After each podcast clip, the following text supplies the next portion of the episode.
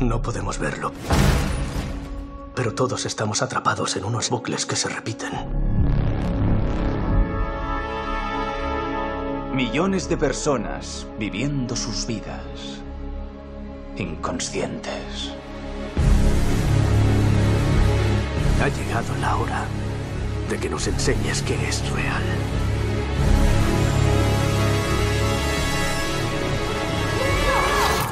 Vuelve Matrix. Vuelve. Toma la pastilla roja. Recuerda esto. En 1999, las hermanas Wachowski estrenaron Matrix, una de las sagas de ciencia ficción más importantes de la historia del cine, que supuso todo un éxito comercial y también de crítica. Porque Matrix no es solo una excelente película de acción futurista, sino que reflexiona sobre algunos de los conceptos más fascinantes de la ciencia ficción, como la inteligencia artificial o la rebelión de las máquinas. Pero sin duda, Matrix marcó a muchos espectadores con una pregunta que el ser humano se lleva haciendo desde hace miles de años, desde el mito de la caverna de Platón. ¿El mundo en el que creemos vivir es real? Es una de las preguntas que vamos a hacernos en este episodio de Toma la pastilla roja, en el que intentaremos descubrir la ciencia que hay detrás de Matrix. Supongo que ahora te sentirás un poco como Alicia cayendo por la madriguera del conejo. ¿Es posible una simulación de la realidad como la de Matrix con la tecnología de la que disponemos actualmente? ¿En qué nivel de desarrollo se encuentran hoy la inteligencia artificial y las interfaces cerebro-ordenador? ¿Hasta qué punto la realidad virtual y el metaverso se acercan a lo que vemos en Matrix? Si tú también te haces estas preguntas, prepárate para un viaje radiofónico por el País de las Maravillas. Que comienza ya. Esta es tu última oportunidad. Después ya no podrás echarte atrás. Si tomas la pastilla azul, fin de la historia. Despertarás en tu cama y creerás lo que quieras creerte. Si tomas la roja, te quedarás en el país de las maravillas. Y yo te enseñaré hasta dónde llega la madriguera de conejos. Lo único que te ofrezco es la verdad. Toma la pastilla roja. Un programa de ciencia ¿Sabes de lo que te estoy hablando? y ficción. de Matrix. Dirigido por Andrés Moraleda. ¿Alguna vez has tenido la sensación de no saber con seguridad si sueñas o estás despierto? Has estado viviendo en un mundo imaginario, Neo. Este es el mundo como es hoy en día. Si tengo que elegir entre esto y Matrix, elijo a Matrix. Matrix no es real. ¿Te gustaría realmente saber lo que es? Onda Cero. ¿Estamos en línea? Casi. ¿Eso qué significa? Significa abróchate el cinturón, Dorothy, porque vamos hacia el mundo de Oz.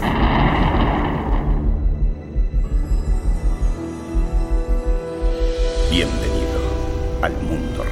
Soy José Jesús García Rueda, soy profesor en el Centro de Tecnología y Arte Digital en UTAD. Llevo muchos años investigando en temas de mundos inmersivos, pues ya desde aquellos tiempos de Second Life, etcétera, ¿no? ya tratando de usarlos en aquel momento con fines educativos y luego ya pues cuando llegó el advenimiento de la última ola de la realidad virtual, tratando de encontrar aplicaciones de la realidad virtual pues en temas de medicina, tratamiento psicológico, e incluso inmersión en obras de arte, etcétera. Por otro lado, soy profesor de arquitectura de ordenadores y de programación orientada a objetos. Y luego, digamos, como parte de mis actividades extraescolares, pues soy escritor de ficción a tiempo parcial y algo, algo escrito por ahí sobre la teoría de la simulación de Nick Bostrom. ¿Ahora estamos dentro de un programa informático? Es tan difícil de creer. No es técnicamente posible hoy, estrictamente hablando, así que a finales del siglo XX mucho menos. Pero sí que es verdad que tanto hoy como en aquel momento sí que era técnicamente soñable. Quiero decir, estamos en un momento en el que la mentalidad, tanto tecnológica como social, como de, los seres humanos en el día a día, está cambiando en ese final del siglo XX de una mentalidad más centrada en, en la mente y el individuo o en el ordenador individual, si hablamos en términos tecnológicos, pues estamos cambiando a la mentalidad red, estamos cambiando a una mentalidad en que ya los ordenadores no se conciben como elementos aislados, se conciben como formando parte de una red. Eso con los años acaba teniendo un impacto en nuestras estructuras sociales e incluso en nuestras formas de pensar. No tenemos más que ver a, a nuestros adolescentes a día de hoy o a nuestros jóvenes y entonces se está produciendo ese cambio de mentalidad. Y ese cambio de mentalidad soportado por ese cambio, por ese advenimiento de la red como gran elemento tecnológico que nos abre la puerta al nuevo siglo, al siglo XXI, pues sí que permite soñar e imaginar con ese tipo de mundos. Mundos, por cierto, que no es la primera vez que se sueñan, tecnológicamente hablando, o en el mundo de la ficción, el ciberespacio como tal ya se acuña en los años 80, etcétera, etcétera. No es la primera vez que se sueña con algo así, pero probablemente es la vez que más popular se hace ese sueño y que más impacto tiene, digamos, en la cultura popular y en el común de los mortales que día a día nos levantamos, desayunamos y vamos a, a nuestros trabajos. Solo tenemos algunos fragmentos de información, pero lo que sabemos seguro es que en un momento determinado, a principios del siglo XXI, toda la humanidad estaba unida en su entusiasmo. Nos maravillábamos de nuestro atrevimiento al dar origen a la IA. IA. O sea, la inteligencia artificial. En aquel momento estaba empezando, pero todavía le faltaban unos años para que fuese una realidad, pero estaba empezando la, la revolución esta que hemos tenido ya en, a comienzos del 21 de la inteligencia artificial, digamos, moderna o reciente, ¿no? Estábamos todavía por recibir el impacto brutal, tecnológicamente hablando, de tecnologías como el Deep Learning, por ejemplo. Y todavía estábamos inventando, o faltaban unos añitos, para todo el advenimiento del Big Data y de todo el renacer del Machine Learning aplicado a ese Big Data o uniendo a ese mundo del Big Data, etcétera, etcétera. Entonces no había llegado esta última ola de inteligencia artificial. Pero sí que es cierto que también en el mundo de la ficción y en el mundo de la tecnología, en ese momento es un momento muy interesante porque, claro, en el cambio de siglo, los que trabajamos ya en tecnología en aquel momento, en investigación, en docencia, etcétera, nos es inevitable mirar a lo que durante décadas fue el paradigma de la inteligencia artificial y un poco el modelo y la piedra de toque o la, la luz a seguir para trabajar en ese ámbito de la tecnología y de la ciencia, ¿no? que es 2001. Es el último hallazgo en cuanto a inteligencia mecánica. Nos referimos al computador HAL 9000, que puede reproducir, aunque algunos técnicos aún prefieren usar la palabra imitar, la mayoría de las actividades del cerebro humano. En el mundo profesional, pues miraban un poco a ese horizonte 2001 y lo comparaban con lo que proponía Stanley Kubrick en su película o Clerk en su novela original, ¿no? pues tres décadas antes. Quiero demasiado a esta máquina para permitir que usted la ponga en peligro. Entonces es un momento en el que efectivamente todo acompaña para hacer una revisión de dónde estamos. Y efectivamente nos damos cuenta de que no estábamos ni donde decía Kubrick ni donde decía Matrix. Tampoco nos imaginamos lo que iba a pasar unos pocos años después con esa nueva IA. Una singular conciencia que generó toda una raza de máquinas. A día de hoy, la IA ha dado unos pasos asombrosos hacia adelante. Tanto es así que ha llamado la atención ya de las administraciones públicas que hace ya tiempo empiezan a pensar que esto hay que legislarlo porque la IA nos come de alguna manera, ¿no? Nos va a pasar por encima si no lo acotamos de alguna manera y lo, lo a lo que es nuestra sociedad. Pero dicho esto, con toda la espectacularidad de los avances de la IA, todavía no estamos probablemente ahí, porque la IA donde avanza muy bien y muy rápido, normalmente es en ámbitos concretos de aplicación. Cargamos lo que sea, desde ropa hasta instrumentos, armas, entrenamientos simulados, cualquier cosa que necesitemos. Pues vamos a dedicarnos a aplicar la IA pues como cuchillo caliente cortando mantequilla al ámbito de la conducción automática de vehículos. Y entonces ahí efectivamente avanzamos a velocidad de vértigo. O a la predicción meteorológica o al procesamiento del lenguaje natural. Tenemos herramientas como GPT-3 capaces de escribir un texto muchas veces indistinguible de cómo lo escribiría un ser humano. Pero de ahí a una inteligencia general como es la inteligencia humana, la inteligencia capaz de abordar cualquier tema con soltura y aprender de cualquier tema y evolucionar a la manera en que lo hace una inteligencia humana, hombre, pues ese es un viejo sueño de la inteligencia artificial que se está empezando a retomar, pero probablemente ahí todavía seguimos lejos. Una singular conciencia que generó toda una raza de máquinas. Eso es la famosa paradoja de estas tecnologías digitales y de la IA, en la que dice que bueno, llegará un momento en el avance tecnológico y todo parece indicar que ese momento sí va a llegar, en que bueno, a, a día de hoy somos los seres humanos los que inventamos tecnología. Pero esa tecnología que inventamos cada vez es más poderosa en términos de capacidad de cálculo y de inteligencia, entre comillas, que todo depende de cómo se defina la inteligencia al fin y al cabo son algoritmos, ¿verdad? Si con algoritmos eso nos vale para pensar que una máquina es inteligente, pues entonces lo es. Pero llegará un momento en que esas máquinas que ya nos ayudan a crear otras máquinas, porque hace ya muchos años que utilizamos los ordenadores para crear nuevos ordenadores, llegará un momento en que esas máquinas sí serán capaces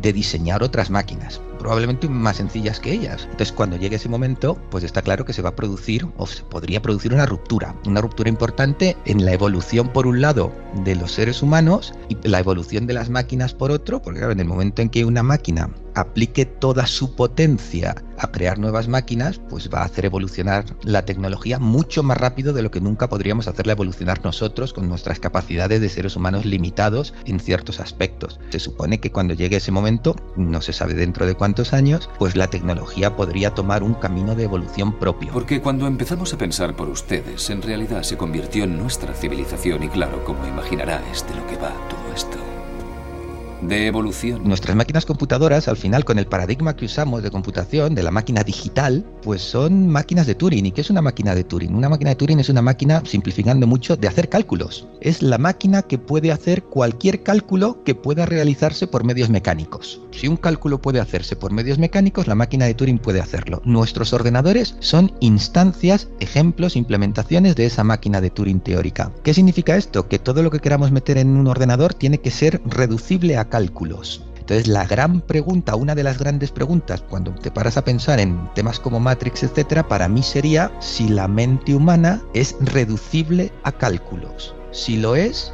Matrix algún día será viable o algo similar. Si no lo es, pues la mente humana nunca podrá ser replicable o recreable dentro de un ordenador. A lo largo de nuestra historia hemos dependido de las máquinas para sobrevivir. El destino, al parecer, no está carente de cierta ironía. Matrix era, a fin de cuentas, una especie de prisión mental que las máquinas inteligentes crearon para los humanos, a los que incubaban en colmenas para utilizarlos como fuente de energía. Combinado con una forma de fusión, las máquinas habían encontrado toda la energía que podían necesitar. Para conectar a los humanos a Matrix se utilizaban una especie de interfaces cerebro-ordenador, que se conectaban a través de un enchufe a la altura de la nuca, la puerta de entrada a una realidad simulada. Matrix es un mundo imaginario generado por ordenador construido para mantenernos bajo control. Mi nombre es Mavi Sánchez Vives, soy neurocientífica y soy profesora de investigación y CREA y trabajo en el Instituto de Investigaciones Biomédicas Auguste Pisuñer en Barcelona. Eh, además de neurocientífica, utilizo realidad virtual en mis investigaciones. Son dos campos que tienen puntos en común entre el estudio del cerebro y el uso de la realidad virtual como herramienta para estudiar el cerebro. Este es el mundo que tú conoces. Ahora solo existe como parte de una simulación interactiva neural que llamamos Matrix. Hay dos aspectos a tener en cuenta. Uno es que hay una reconstrucción en un mundo virtual. Los habitantes viven en un mundo que es un mundo completamente virtual y el otro aspecto es que están conectados a él mediante lo que llamamos una interfaz cerebro-ordenador. Lo que quiere decir que la comunicación, la interacción con el mundo en este caso virtual, no es a través de su cuerpo eh, real, no es a través de sus sentidos, sino que su cerebro se comunica directamente con el mundo virtual, tanto en los aspectos sensoriales, es decir, de la recepción de información, como los aspectos motores, digamos, de interacción con el mundo. El mundo tal y como era a finales del siglo XX. Entonces, ¿en qué momento estamos ahora mismo? Bueno, pues es un momento en el que hay grandes avances en las interfaces cerebro-ordenador que requieren que se lea la actividad cerebral y que se escriba o que se estimule el cerebro para producir este intercambio de información ¿no? entre el cerebro y el mundo virtual en este caso. Esto ahora mismo se está desarrollando y por ejemplo pues en mi laboratorio hemos utilizado interfaz cerebro-ordenador para comunicarnos, para controlar la realidad eh, virtual. ¿Qué pasa? ¿Cuáles son las limitaciones ahora mismo? Bueno, pues es un tema amplio de discusión, ¿no? Evidentemente, todavía hay muchas limitaciones. Pero tú, ¿no tienes enchufe? No.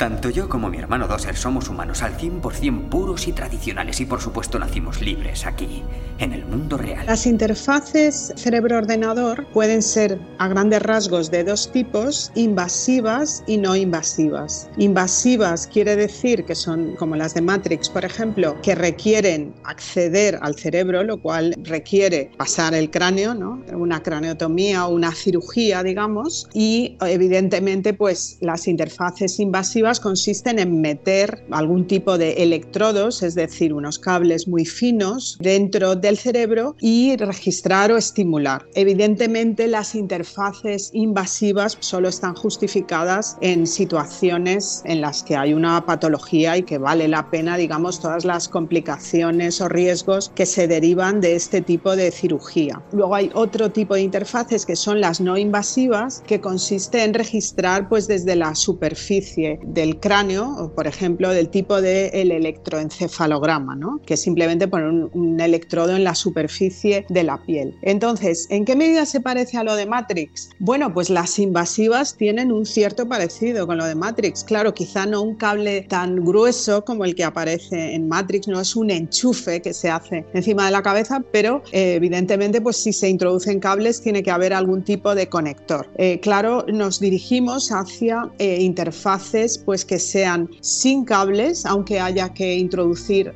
algún tipo de sensor, transductor o chip dentro del cerebro, que sea una transmisión sin cables en el caso de que sea invasiva, o sea que en ese aspecto ya quedaría obsoleto, digamos. En Matrix, que quiero recordar que era de 1999, o sea que ha habido muchos avances desde entonces, pero bueno, todavía hay algunas que sí que recuerdan la de Matrix. No, no me lo creo. No es posible. No te dije que sería fácil, Neo. Te dije que sería la verdad. No me gusta la idea de no ser yo el que controle mi vida. Sé exactamente a lo que te refieres.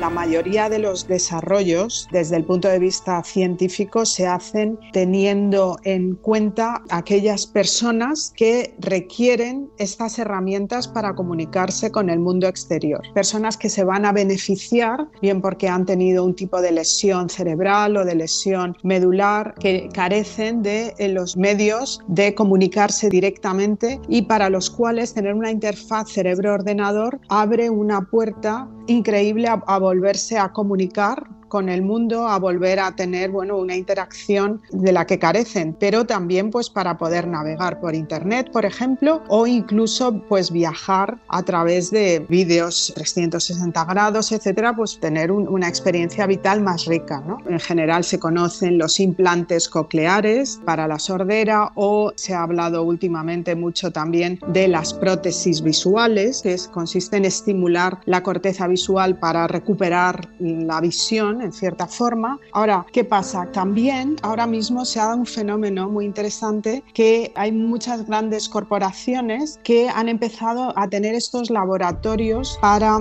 estudiar también interfaces cerebro-ordenador. Esto quiere decir que hay un interés de parte de Neuralink, eh, de Facebook, etcétera, de desarrollar interfaces cerebro-ordenador, de proporcionar esto como una herramienta general para comunicarse con redes sociales. Aquí la diana sería el público general. Entonces hay aspectos muy importantes éticos que ya bueno pues están empezando a discutirse. Por supuesto en investigación tenemos un control ético muy estricto, pero cuando esa investigación se lleva a cabo por corporaciones que tienen un interés fundamentalmente económico, pues claro, hay que ver cómo son las regulaciones éticas en este aspecto. Hay movimientos ahora mismo de neuroderechos, por ejemplo, para ver cómo se va a regular el hecho de que se pueda leer el cerebro. En ese aspecto realmente estamos muy lejos de que esto se pueda hacer de una forma masiva, pero claro, hay que pensar con una visión de futuro y hay que regular con una visión de futuro también. Ahora que ya sabemos que las interfaces cerebro-ordenador no son solo cosa de la ciencia ficción, ¿cómo es estar conectado a una de ellas? ¿Qué grado de inmersión digital tienen? porque Matrix era una inmersión total, capaz de introducir a los humanos en un mundo generado por ordenador a través de los cinco sentidos. Como investigadora del cerebro, pues lo veo de momento, no puedo decir imposible, en ciencia nunca hay nada imposible, ¿no? Pero ahora mismo eh, a mí me parece muy difícil pensar en estimular el cerebro y proporcionar tal cantidad de información visual, eh, auditiva, táctil, etcétera, ¿no? Sí que ahora mismo uno se puede poner, y nosotros lo hemos hecho, tener un sistema de realidad virtual. Eh, la información visual viene de ahí, la información auditiva viene de ahí. Podemos proporcionar un cuerpo virtual y podemos controlar, por ejemplo, el cuerpo virtual eh, mediante el pensamiento. ¿no? Eso sí, podemos eh, registrar la actividad cerebral y usar esos comandos para bien interaccionar con el entorno o para mover el propio cuerpo virtual o controlar, digamos, un cursor para navegar por internet o con la misma señal se puede controlar un exoesqueleto, por ejemplo, o se puede controlar un robot y ese robot evidentemente puede estar aquí o puede estar en Australia o puede estar en la Luna. Creí que no era real. Tu mente hace que lo sea. Si te matan, Matrix, mueres aquí. El cuerpo no puede vivir sin la mente. Sabemos que si tenemos un cuerpo virtual y ese cuerpo virtual presenta, digamos, una herida, por ejemplo, puede crear una ilusión pasajera de dolor. ¿Podría morir alguien por ese dolor? Bueno, yo creo que no, ¿no? Estoy bastante convencida de que no. Ahora, sí que se pueden inducir sensaciones o ilusiones más bien de dolor, pero sobre todo a nosotros, obviamente, lo que nos interesa no, no es inducir ilusión de dolor, sino que como investigadores lo que nos interesa es reducir el dolor y sí que hemos visto que el aspecto del cuerpo virtual, eh, los movimientos, por ejemplo, del cuerpo virtual, etcétera, pueden modular el dolor y reducir el dolor. Es decir, que hay algunos componentes del dolor que están muy influidos y muy modulados por la información visual y concretamente la información visual relativa al cuerpo. Has estado viviendo en un mundo imaginario, Neo. Este es el mundo como es hoy en día. Una vez demostrado que Matrix no es posible técnicamente, de momento, podría quedar aquí la cosa. Ya no haría falta hacerse más preguntas. Pero en 2003, el filósofo Nick Bostrom publicó su teoría de la simulación, en la que decía que había una probabilidad significativa de que estemos viviendo en una realidad creada por ordenador. Una teoría que tiene no pocos seguidores y que ha dado pie a un interesante documental llamado Un fallo en Matrix. En 2017, un equipo de físicos de la Universidad de Oxford descartó la posibilidad de que una simulación de la magnitud de la de Matrix sea posible. Pero, ¿y si en un futuro es posible? ¿Y si es obra de una civilización avanzada? Porque eso es lo que defiende la teoría de la simulación. Por desgracia, no se puede explicar lo que es Matrix. Soy David Cerdeño, soy investigador en el Instituto de Física Teórica de Madrid y esencialmente mi trabajo consiste en aplicar física de partículas para entender qué es lo que pasa en el universo en su comienzo, en los primeros minutos. Y más específicamente estoy intentando sobre todo entender un poquitín qué es la materia oscura, un ingrediente nuevo del universo que es sumamente misterioso y muy difícil de observar. Tienes la mirada de un hombre que acepta lo que ve, porque espera despertarse irónicamente, no dista tanto de la realidad. Nosotros en física lo que intentamos hacer es describir de la manera más sencilla, utilizando sobre todo leyes matemáticas, utilizando matemáticas, el universo que vemos. Y en el universo que vemos no hemos visto ninguna, ningún motivo, ninguna observación que nos haga pensar que vivimos en una especie de realidad alternativa. No me lo creo. No es posible. Luego la otra pregunta, por supuesto, es si esto es posible o no es posible, ¿no? Y digamos que aquí yo también, por lo menos, encuentro otro escollo, que es decir, no hay nada de lo que hayamos conseguido en términos de simulaciones numéricas, por ejemplo, hasta ahora, que nos haga pensar que una simulación de esta índole puede ser viable. En física utilizamos simulaciones numéricas, pues en muchas circunstancias. Eh, las utilizamos, por ejemplo, para entender el comportamiento de sistemas para los cuales comprendemos la física, pero realmente se trata de sistemas sumamente complejos. Piensa, por ejemplo, la atmósfera, cómo explotan las supernovas. Hay aspectos que no podemos replicar en un laboratorio, nosotros no podemos traer una supernova a un laboratorio y hacerla explotar, de manera que intentamos entender la física de estos sistemas por medio de simulaciones numéricas. También podemos utilizar simulaciones pues, para intentar determinar qué otras propiedades pueden tener ciertos sistemas, por ejemplo, en este caso el universo, que aún desconocemos. Estas simulaciones cosmológicas son fascinantes, o sea, tú puedes crear en un ordenador un universo que evoluciona desde una densidad de materia más o menos homogénea al principio del universo y cómo a partir de ahí se forman estructuras filamentosas, nuestras galaxias, es decir, el universo que nosotros observamos. ¿Cuál es el problema? Bueno, el problema es que estas simulaciones están limitadas numéricamente. Nosotros introducimos las leyes físicas en esta simulación, pero por limitaciones computacionales, limitaciones del ordenador, no podemos reproducir todo el universo observable a todas las escalas. ¿Alguna vez la ha mirado fijamente? maravillándose de su belleza, de su genio.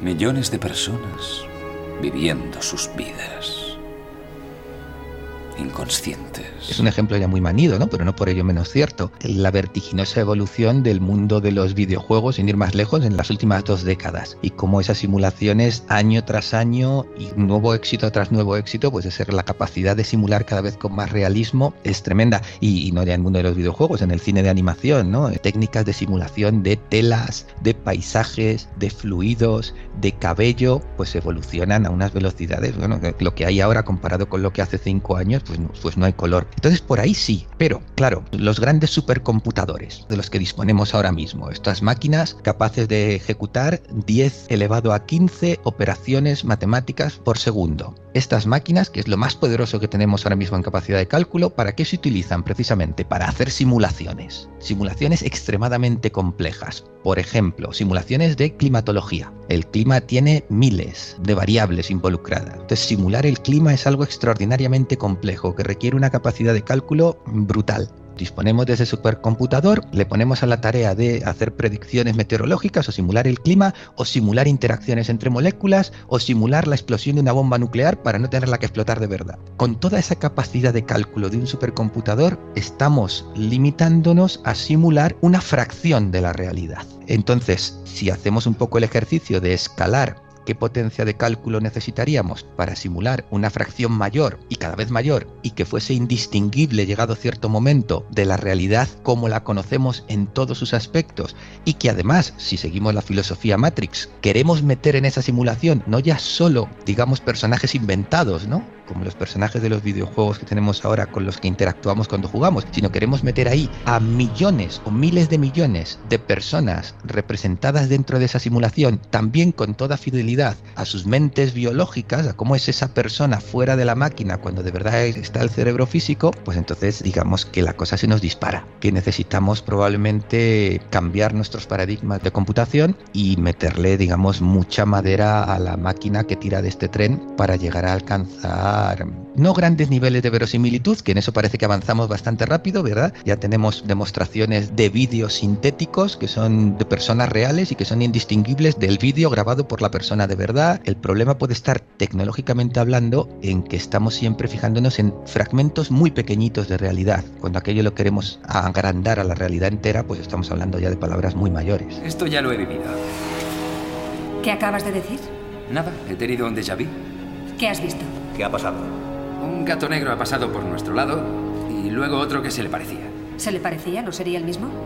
¿Qué ocurre? Un déjà vu suele ser un fallo en Matrix. Existe un concepto en física de partículas que ha sido fundamental para entender cómo es el universo hoy en día, que es el concepto de simetría. Nuestras teorías físicas tienen determinadas simetrías que determinan además las propiedades de las partículas que viven en él. Y si nos vamos, por ejemplo, solamente al caso de relatividad general, hay determinadas simetrías que las simulaciones que hacemos hoy en día pues las rompen explícitamente. Esto sucede, por ejemplo, cuando discretizas el espacio y el tiempo. ¿Cuál sería el efecto de estas, digamos, si viviéramos en una simulación? Pues que veríamos que la física simulada se rompería, haría cosas loquísimas en determinadas escalas de distancias, por ejemplo. Y de nuevo, esto no lo hemos observado. Este es un programa de sparring, parecido a la realidad programada de Matrix. Posee las reglas básicas, como la de la gravedad. Tienes que saber que esas reglas no son distintas a las de un sistema informático. Algunas se pueden ajustar y otras se pueden infringir. Para los físicos teóricos esto es muy frustrante, el universo funciona muy bien. Es frustrante en cierto modo, ¿no? Las teorías que tenemos son fantásticas a la hora de describir ciertos aspectos, sabemos que nuestras teorías son incompletas en cierto modo, sabemos que tiene que haber algo de física más allá de la que conocemos, pero no porque se rompa de esta manera súper loca de decir, ah, bueno, esto es una especie de fallo en Matrix, ¿no? Sabemos que por lo menos conceptualmente nuestras teorías parecen funcionar y de momento, por ejemplo, siempre hemos conseguido explicar los fenómenos naturales modificando estas teorías pero sin necesidad de, requerir ningún tipo de simulación numérica o, digamos, eh, milagro divino. Si aceptásemos por un momento la hipótesis, aunque luego sea para demostrar que es falsa, ¿no? Pero si aceptásemos por un momento la hipótesis de que, venga, efectivamente vivimos en una simulación, pues inmediatamente se deduce que la tecnología de la que disponemos a día de hoy pues es una tecnología tan inventada como el resto. Es la tecnología que los creadores de esa simulación nos han querido proporcionar y mañana le dan una vuelta al dial y nos la cambian.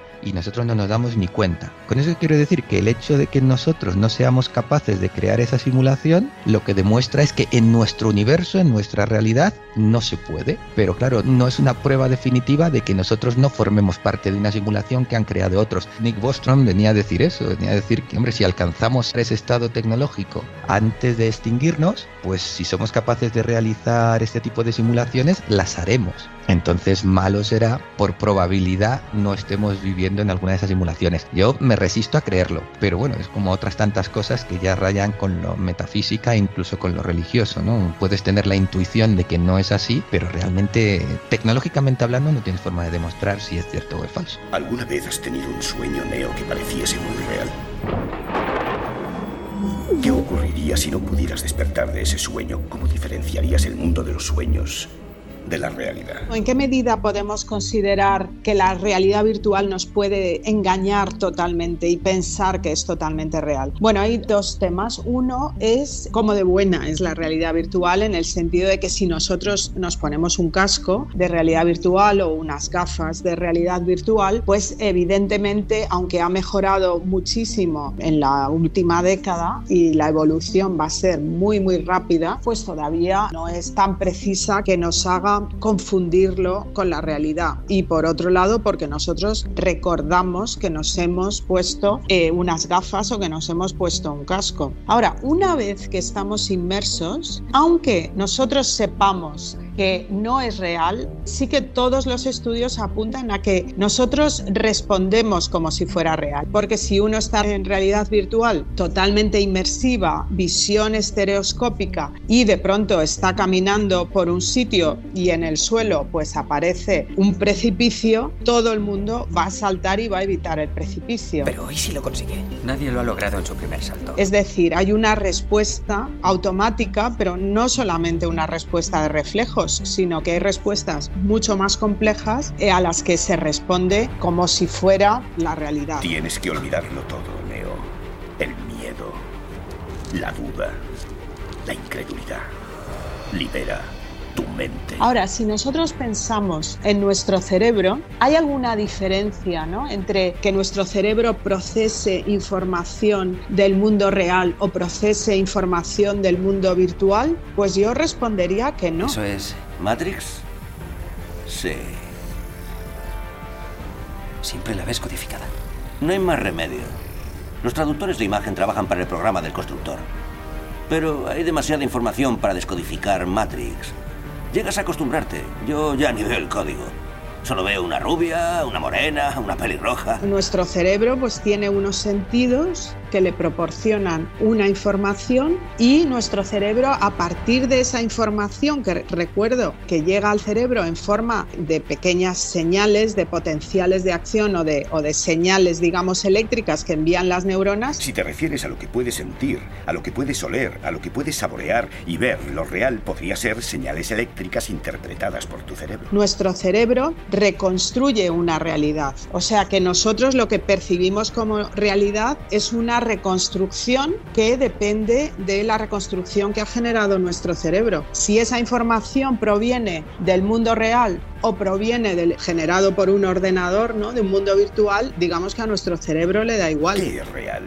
¿De qué modo definirías real? Todos los humanos compartimos el mismo mundo real porque todos tenemos un cerebro con las mismas capacidades hasta cierto punto y con las mismas limitaciones también. ¿A qué me refiero con estas limitaciones? Pues que nosotros, por ejemplo, hay eh, muchas energías que no podemos codificar, pero no quiere decir que no estén ahí fuera. Es decir, yo no veo las ondas de radio, pero sé que existen y que funcionan y que se pueden medir con un aparato, pero mi cuerpo, mi cerebro no tiene un detector en este aspecto tenemos que pensar que, por ejemplo, el mundo que percibe una rata, que puede escuchar sonidos de mucha más alta frecuencia que nosotros, o el mundo que puede percibir un perro, son mundos muy distintos del nuestro. El perro puede percibir todo un mundo de olores que nosotros no podemos ni imaginar. Es decir, que la realidad que hay ahí fuera no es eh, solamente la que nosotros percibimos. Eso quiere decir el que nuestra realidad es una reconstrucción que genera nuestro cerebro. ¿Alguna vez has tenido la sensación de no saber con seguridad si sueñas o estás despierto? Sí, alguna vez. Gracias a la mescalina. Es una buena forma de volar. Pensemos, por ejemplo, en una persona que puede tener alucinaciones, por ejemplo, bien por una esquizofrenia o porque ha tomado unas drogas. Su realidad es muy real, es totalmente real. Esto creo que son ejemplos eh, ilustrativos de que eh, la realidad en ese aspecto es una reconstrucción que hace el cerebro. Matrix nos rodea. Está por todas partes, incluso ahora en esta misma habitación. Puedes verla si miras por la ventana o al encender la televisión. Puedes sentirla cuando vas a trabajar, cuando vas a la iglesia, cuando pagas tus impuestos. Es el mundo que ha sido puesto ante tus ojos para ocultarte la verdad. ¿Qué verdad? Toma la pastilla roja. Una cosa es que Matrix no sea posible actualmente y otra cosa es que el ser humano no esté intentando crear mundos para habitar en ellos. Lo llevamos haciendo desde el inicio de la computación y en los próximos años vamos a poder sumergirnos en una realidad alternativa y virtual como es el metaverso. Un mundo digital en el que Mark Zuckerberg, su creador, quiere que socialicemos, compremos e incluso trabajemos. No es Matrix, pero no deja de ser una simulación de la realidad sobre la que vamos a hablar. Y lo vamos a hacer con la doctora en Ingeniería Informática Laura Raya, que es directora del máster universitario en computación gráfica, realidad virtual y simulación de UTAD. Laura, ¿qué es exactamente esto del metaverso? El metaverso es un mundo paralelo, por así decirlo. Realmente podríamos especificarlo como dar inmersión 3D a Internet. Digamos que lo que estamos buscando es poder generar un nuevo mundo donde replicar dinámicas sociales como hacemos en la vida real, pero que esté totalmente construido por software, con las ventajas de personalización, repetición que puede tener hacerlo a través de la tecnología. El metaverso digamos que es como el gemelo digital de nuestra vida real. Claro, pero esto realmente no es nada nuevo, ¿no, Laura? Porque yo estoy pensando en Second Life, en Roblox, incluso en Minecraft. ¿En qué se diferencia este proyecto meta metaverso que quiere fomentar, que quiere impulsar Mark Zuckerberg de estos, ¿no? De estos proyectos anteriores que de alguna manera no llegaron a triunfar. Realmente el ser humano tiene una necesidad o manifiesto interés de replicar la vida, ¿no?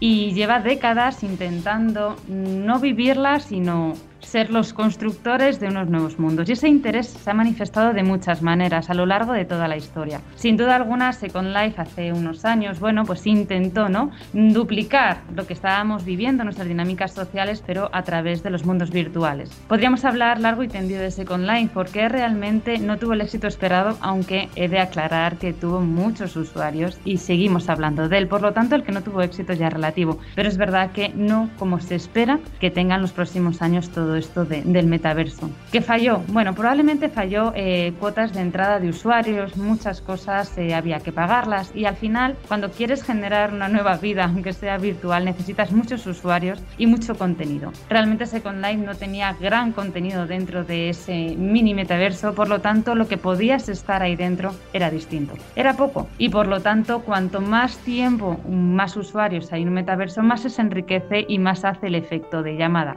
no funcionó de aquella manera, no tiene nada que ver con lo de ahora. Ahora nos encontramos con la construcción de una vida paralela virtual llamada metaverso, en lo que responde la tecnología, lo puede permitir. No, el metaverso no siempre tiene que ir ligado a realidad virtual, pero sí que es verdad que es una parte en la que la experiencia puede ser aún más completa y estamos hablando de que las tecnologías, las criptomonedas, el blockchain, la inteligencia artificial, la capacidad tecnológica a día de hoy es mucho mayor para responder a un metaverso personal es decir, que esté ahí siempre y puedas entrar en cualquier momento. No tiene nada que ver y por lo tanto sí que es verdad que consideramos que al nivel tecnológico que nos encontramos a día de hoy, esta vez sí puede tener más éxito. Claro, yo estoy pensando, veníamos un poco hablando de, Matrix y yo creo que aquí tenemos que hablar más de Ready Player One, ¿no? como una referencia cinematográfica de la ciencia ficción con la que podemos comparar ¿no? un poco este, este metaverso. Claro, Ready Player One lo que nos plantea es un mundo en el que se puede hacer de todo y donde la gente pasa casi las 24 horas del día. Esto es Oasis.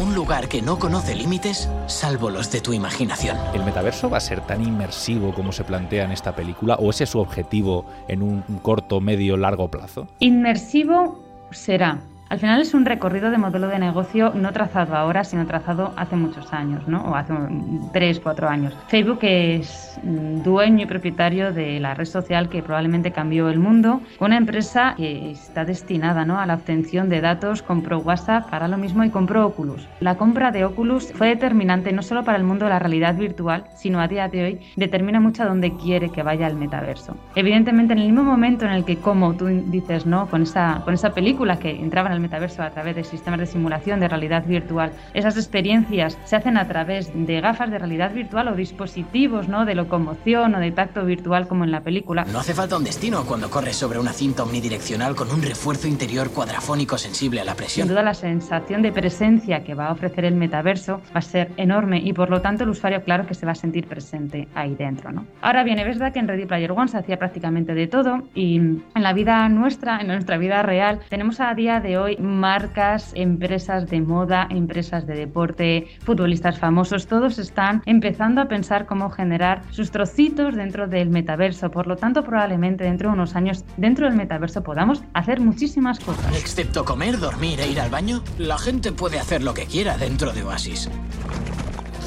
Y como todo el mundo está aquí, es aquí donde nos conocemos, donde hacemos amigos. ¿Significa eso que abandonaremos nuestra vida real y estaremos siempre en el metaverso? Espero que no, y no lo creo, sinceramente. Yo daría al metaverso la importancia que tiene en aquellas cosas en las que en la vida real es difícil o es menos óptimo hacerlas, ¿no? Pues por ejemplo, eh, asistir a un concierto a la otra parte del mundo que no puedes ir y quieres entrar a través del metaverso con tus avatares, el teletrabajo, estudiar a distancia, es decir, cosas que realmente hacerlo a través del metaverso eh, ofrezcan ventajas totalmente sustanciales frente a hacerlo en la vida física. Abandonar la vida física por estar haciendo lo mismo en una vida replicada realmente solo respondería a lo que hablábamos antes, a esa imperiosa necesidad que tiene el ser humano de no solo ser parte de la vida, sino de querer construirla. Y si realmente ya podemos hablar, ya podemos tocarnos en la vida real, simularlo todo de manera virtual, si no fuera realmente necesario, ¿no? Como escenarios como la pandemia, realmente no tendría mayor sentido. Yo estoy pensando, y vuelvo otra vez al ejemplo de Ready Player One, ahí lo que planteaban es un mundo en el que se pueden hacer las cosas que en el mundo real no podemos, es decir, incluso participar en grandes batallas, correr carreras de coches intergalácticas, hacer cosas que se pueden hacer en los videojuegos, pero con una inmersión que casi te hace creer que lo estás haciendo realmente. Este metaverso, lo que tú me estás contando básicamente es que lo que se va a hacer allí en el metaverso es lo mismo que podemos hacer en la realidad, lo que pasa es que en un mundo virtual y que eso puede servir, por ejemplo, para contextos como el que hemos vivido, ¿no? Ahora con el confinamiento durante la pandemia, ¿no? De hacer cosas que por lo que sea en esos momentos no se pueden hacer en el mundo real. No sé si va a haber en el metaverso de Facebook también esa parte más flipada, por así decirlo, ¿no? De Ready Player One, que es el ser lo que tú quieras ser, el vivir tu vida como si fuese un videojuego. ¿Eso también va a ser posible en el metaverso? Claro que sí, pero es importante y, es algo que últimamente, a medida que vamos leyendo ¿no? cosas del metaverso en, medios de comunicación, creo que se está, se está llegando a una confusión. Ni metaverso es realidad virtual, ni realidad virtual es metaverso. Quiero decir, la capacidad de poder ser otra persona, hacer cosas que en la vida real no puedas hacer, batallas intergalácticas, etcétera, etcétera, te lo da la realidad virtual. El metaverso es una plataforma centralizada o descentralizada, ya veremos qué va pasando, en la que se pueden replicar muchas dinámicas sociales. ¿Tienen que ser exactamente idénticas a la vida real? No, claro que no. Pero el metaverso es aquel lugar en el que podrás estar y entrar y elegir diferentes cosas que hacer. Podrán ser jugar o podrán ser construir un jardín virtual o podrá ser construirte una casa o podrá ser adquirir NFCs porque quieres tener bienes virtuales. Es el metaverso y podremos consumirlo o no consumirlo con realidad virtual. La capacidad de generar una realidad distinta en la que poder ser quien no eres, hacer cosas que no puedes hacer, vivir situaciones distintas y sentirte presente, eso es realidad virtual. Y la realidad virtual existe el metaverso al igual que el metaverso existe sin realidad virtual. Estamos tendiendo a unirlo porque el metaverso que se espera a día de hoy va a venir de la mano de la realidad virtual o se va a poder consumir con realidad virtual. Pero si el metaverso a día de hoy, imaginemos que pueda tardar un metaverso completamente definido 3, 4, 5 años, no significa que tú ahora esta tarde, si quieres, quedamos, pongo unas gafas de realidad virtual y si quieres hacemos una batalla intergaláctica. La realidad virtual ya existe. Por lo tanto, es importante diferenciar las dos cosas. Una de las eh, cosas que se aluden cuando se habla del, metaverso es un poco esta sensación de, abandonar, ¿no? de sumergirnos tanto en, esa realidad virtual, en este caso, que sería también el, metaverso, aunque es verdad que, como decías, ¿no? son cosas distintas, que la realidad, la que vivimos, se va a ver mermada. Yo no sé si eso también se ha estado valorando por parte de, Facebook o eso tendrán que entrar entidades reguladoras también a controlarlo. No solo el, tema de la adicción que puede crear un mundo como el metaverso, sino también un tema de la seguridad, de las normas, de los controles, de la privacidad, porque al final a Facebook, y todos conocemos las noticias, se le ha criticado mucho, se le está juzgando por un tema de privacidad, por un tema del uso de los datos de los usuarios, por un uso también incluso de, cómo se influencia ¿no? a, a, los usuarios de Facebook. Y claro, metaverso es un paso más en la estrategia de Facebook, como bien decías al principio, Laura. Yo no sé hasta qué punto se va a regularizar y va a haber un marco normativo que va a proteger a los usuarios del metaverso. Se está trabajando en ello, ¿no? A ver, sin duda, espero que en la construcción de los diferentes metaversos, y si bien Facebook ha cambiado su nombre y, y ahora se llama Meta y va a hacer metaverso, están muchas empresas generando sus propios metaversos. Se va a ir los primeros años a hacer metaversos centralizados, es decir, metaversos específicos de empresas con una temática. El metaverso de Nike, el metaverso de Microsoft, que haya dicho que incorporará en Microsoft Teams avatares y entornos virtuales. Es decir, vamos a tener muchos metaversos. Y de todos esos metaversos de los próximos años, de todos nos tenemos que preocupar qué va a pasar con los datos que generemos ahí dentro y cuál es la seguridad digital que vamos a tener. De todos ellos, no solo los del Facebook. Sin duda alguna, si nosotros todo lo que hacemos en Internet es posible rastrearlo, la publicidad dirigida y esas supuestas ventajas que probablemente sin duda lo son, pero que al final son la justificación de por qué todo lo que hacemos se rastrea, se almacena como datos y ahí está, ¿no? Todo el negocio dirigido por datos. Imaginad lo que es rastrear todas las acciones sociales, dinámicas, eh, movimientos, a dónde miras, ¿no? Con los eye tracking que podemos tener tanto por webcam como por gafas de VR. Todos son datos que valen muchísimo. Mira, te adelanto, eh, nosotros estamos eh, haciendo investigaciones, ¿no? Para analizar el comportamiento del usuario en mundos de realidad virtual, ¿no? Y por ejemplo, una de las cosas que, se suele estudiar en esto es, bueno, dentro de un supermercado, hacia dónde capta la atención el usuario, hacia dónde mira, ¿no? Evidentemente eso luego te ayuda a saber dónde tienes que poner las cosas que quieres vender, los productos más caros, los que tienes en el foco de venta, porque es ahí donde analizamos dónde está mirando. Extrapola todo eso a un metaverso el día que exista o los diferentes metaversos a la que entras y sales a uno a otro, en el que vas a hacer muchísimas acciones dentro de ese metaverso y podemos desde el mundo software exactamente dónde miras, qué haces, con quién hablas, a dónde te mueves, cómo te mueves. Sin duda alguna, tiene que ir de la mano de una legislación que proteja los datos y ya no solo la generación de datos que van a pasar con ellos, sino esas acciones delictivas que pase dentro del metaverso tienen consecuencias muy grandes. Si evidentemente no hacemos metaverso con realidad virtual, quizá las secuencias que puedan ir sucediendo, ¿no? los diferentes escenarios, puedan tener, provocar secuelas graves, pero me preocupa más cuando es con VR. Cuando realmente el usuario se siente plenamente presente en ese metaverso, cuando va a responder física y mentalmente de manera similar gracias a utilizar el metaverso con VR y por lo tanto las cosas delictivas, las cosas malas que puedan pasar, al final sientas que no le están pasando a tu avatar, sino te están pasando a ti directamente. Claro, también va a haber una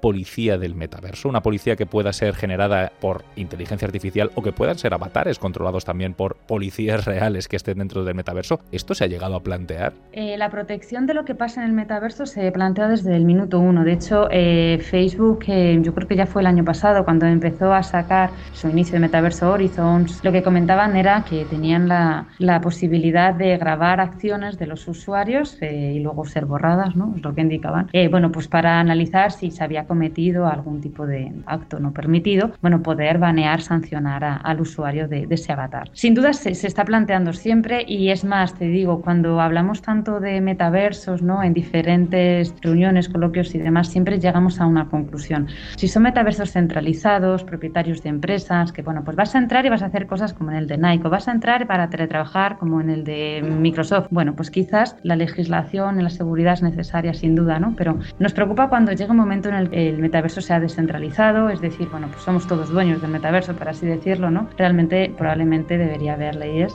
y un gobierno que controle el metaverso. Pero estamos hablando ahí a años ¿ah? Primero hay que probar los particulares de las empresas cómo funciona, la gente entra, cómo responde. La gente al principio no va a entrar en realidad virtual y es normal y de hecho yo creo que está bien. Hay que generar los mundos virtuales a través de computación gráfica. Vamos a ver cómo responde la gente dentro. La pandemia ha ayudado muchísimo a que la gente asuma que las relaciones sociales pueden ser a través de Internet. Pues vamos a enriquecerlas, ya que pueden ser, las enriquecemos. Y ese es el objetivo también del metaverso. Dentro de más años, cuando ya realmente si se ha comprobado que funciona bien, que realmente la persistencia perdura y que sobre todo la gente entra psicológicamente a gusto a este tipo de relaciones y actividades virtuales, a una nueva realidad y asume que tiene dos realidades, la virtual y la física, bueno, pues entonces sí creo que sobre la mesa de cualquier gobierno deberá estar, por supuesto, el controlar tener unas leyes de lo que pasa ahí dentro. Y por supuesto, puestos de trabajo van a salir muchísimos. Claro que tendrá que haber un policía vigilando dentro del metaverso, al igual que lo hay en la vida real. Alguien tendrá que cuidar plenamente el metaverso desde dentro y desde fuera. Las normas son claras y no puedes hackear los avatares de NPC. No, señor. Fastidia la carga de la misión y deja el juego fatal. ¡Horrible! Te banearemos de por vida. Está bien. Hablando ya en el corto plazo, lo que va a ser tangible dentro de, unos pocos años en el, en el, metaverso, hablabas de marcas, hablabas, por ejemplo, de, de Nike. Cuando entremos en el metaverso de Nike, en la tienda de Nike del metaverso, ¿qué vamos a poder hacer? O sea, nosotros vamos a poder ver los stands tal y como los vemos cuando vamos a una tienda física, comprar ahí, pero aparte de comprar el bien y que nos llegue a nuestra casa, también se van a poder comprar bienes intangibles y que nos vamos a gastar, por ejemplo, en unas zapatillas Nike para que las lleve nuestro avatar. ¿Esto también va a ocurrir? Claro, no, no, y es uno de los objetivos por los que las marcas están entrando, ¿no? Un NFC de Gucci ha llegado a tener más valor el bolso virtual que el bolso en la vida real, ¿no? Y es más caro el virtual. Evidentemente, eh, la posibilidad de tener bienes virtuales ya está, y la gente compra trozos de píxeles, es un cuadro, es unas zapatillas, es un trozo de conversación, ya se compra a día de hoy, ¿no? Entonces, si, si eso tienes la posibilidad en el metaverso como en, como en el de Nike, ¿no? Que tú puedas entrar, vivir diferentes experiencias y puedas tanto comprar, ¿no? Por ejemplo, Puma generó una pequeña aplicación, ¿no? Y tú ibas al stand de Puma y directamente en el stand de Puma con tu avatar te comprabas las, las zapatillas, te llegaban a casa o si las querías te las podías comprar de manera digital. Digamos que duplicamos todo, ¿no? Generamos una vida aparte en la que tú desde fuera podrás comprar cosas para el mundo de dentro y desde dentro podrás comprar cosas también para el mundo de fuera. Y evidentemente todos hemos jugado en un momento a los Sims y realmente el metaverso que estamos hablando es eso, pero de manera persistente, sin una finalidad de gamificación centrada a lo grande, ¿no? Se va a generar muchísimo movimiento de industria y también hay un debate muy grande. Se comprará con criptomonedas. Las criptomonedas varían su valor de manera loca, es incontrolable, ¿no? La descentralización que tienen. ¿Se harán con eso? ¿Se harán con dinero real? ¿Cómo será? Es tan apasionante estar en el arranque que estamos viviendo a día de hoy, de esa construcción, ¿no? Es como, y, y Dios generó el mundo en siete días y, a nosotros estamos empezando el primer día, ¿no? De esos que realmente merece mucho la pena meterse eh, a estudiarlo, a formarse en esto, a trabajar en ello, porque es apasionante a ver qué mundo construimos, ¿no? Mira, yo pienso, como creo que piensa también mucha gente, que crear un mundo virtual de alguna manera también es abandonar las esperanzas en el mundo real, ¿no? Se está hablando de que ya llegamos tarde con el tema del cambio climático, que no vamos a poder revertir la situación a la que estamos llegando, a la que estamos abocados, ¿no? Y entonces yo no sé si de alguna manera tiene algo de coincidencia o no que se esté acelerando todo esto del metaverso, ¿no? Abandonar las esperanzas en el mundo real. Y esto es muy distópico, pero puede ocurrir y las distopías muchas veces se hacen para intentarnos llegar a ellas. Ready Player One planteaba un futuro así, un mundo en el que vivir, como decía el protagonista, era una mierda. Actualmente la realidad es un coñazo. Todo el mundo busca la forma de evadirse. Por eso Halliday era un héroe para nosotros. Nos demostró que podíamos ir a cualquier sitio sin tener que ir a ninguna parte. Y claro, la gente vivía en su metaverso, ¿no? En su realidad virtual. No sé si de alguna manera mm, en el proceso de creación del metaverso esta reflexión está presente. Espero que no, espero sinceramente que no. Y te digo, hasta donde hemos hablado, leído y, bueno, los que nos dedicamos al mundo de la realidad virtual, de hecho siempre lo que intentamos es eh, empujarlo justamente por lo contrario. Es decir, si el mundo real no hay metaverso, todo se ejecuta, se mantiene y nosotros somos los que somos biológicamente hablando y por lo tanto abandonar el mundo real también es abandonar el metaverso. De hecho, al contrario, de hecho la posibilidad que da el metaverso es ayudar al clima, es decir, claro que cuantos más ordenadores, más tecnología y demás, evidentemente más puede contribuir a la contaminación, ¿no? Por supuesto que sí, pero evidentemente reducir, por ejemplo, los desplazamientos nos reduce los niveles de contaminación de manera increíble. ¿no? Por ejemplo, se potenciará mucho más el tema del teletrabajo o, quedadas a distancia o viajes, por ejemplo, que hay que hacer ¿no? al otro lado del mundo para trabajar allí en una reunión cuando es necesario. Eso en el fondo ayuda a bajar los niveles de contaminación, el transporte, incluso muchas veces la, la tecnología de movilidad. Y con eso lo podemos extender a muchas más cosas. Entonces, sinceramente, en mi opinión, espero que no. Espero que el metaverso lo que nos pueda ayudar es a romper ciertas barreras geográficas y no sirva como un refugio porque nuestra vida real no nos gusta. No pretende y no debería pretender jamás, y creo que no lo hará, no se convertirá en un Ready Player One, sustituir el día a día, sustituir nuestra vida. Tiene que ser una alternativa más, ¿no? Y de hecho, pues haciendo mención a la gran película, ¿no? Todos, sin hacer spoilers, sabemos el final. Al final, el equilibrio entre una realidad y otra. Puesto que tenemos dos, yo creo que efectivamente es la mejor opción. Quiere que quien se quede con Oasis esté conectado con el mundo. Es lo que intenta decirnos.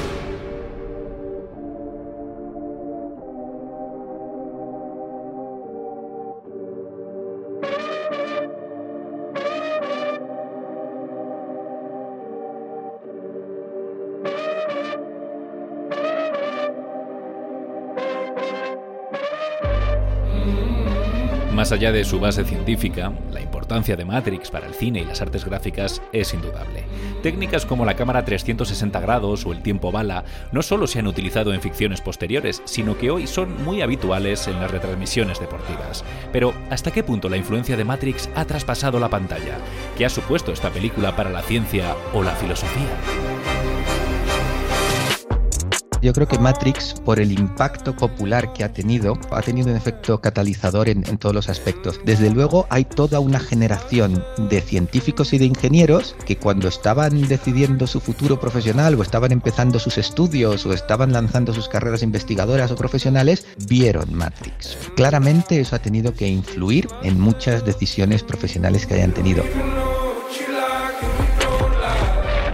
A mí me suena mucho a toda esta estética steampunk también, ¿no? que aparece tanto en el cine como en el cómic, que es de algún modo llevar al extremo cuál es la capacidad tecnológica de una determinada era. El caso de steampunk, por supuesto, era pues eso, la revolución industrial con sus máquinas de vapor y sus engranajes. ¿no? Y si tú miras las películas los cómics, etcétera, todo el arte que se ha hecho de la estética steampunk, pues ves aviones de vapor, cosas que bueno, podrían en tu cabeza existir con ese tipo de tecnología, pero en la realidad no se han realizado. Es llevar al límite las capacidades tecnológicas, en este caso, de nuestra sociedad computerizada. Al igual que en la estética steampunk, a mí me parece que todo esto es, por supuesto, muy exagerado.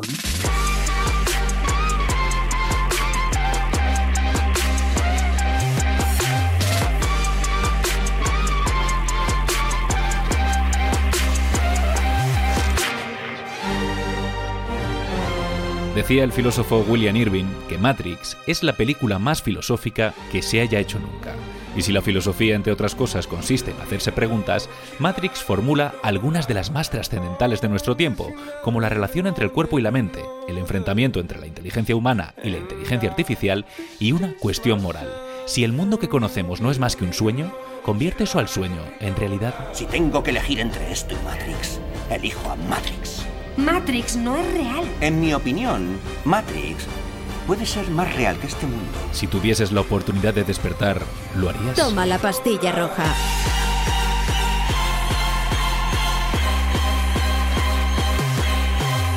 Un programa de ciencia y ficción. Dirigido por Andrés Moraleda.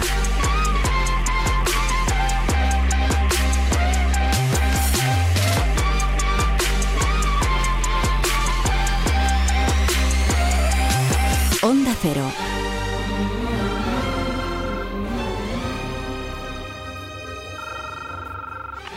Sé que estáis ahí. Percibo vuestra presencia. Sé que tenéis miedo. Nos teméis a nosotros. Teméis el cambio. Yo no conozco el futuro. No he venido para deciros cómo acabará todo esto.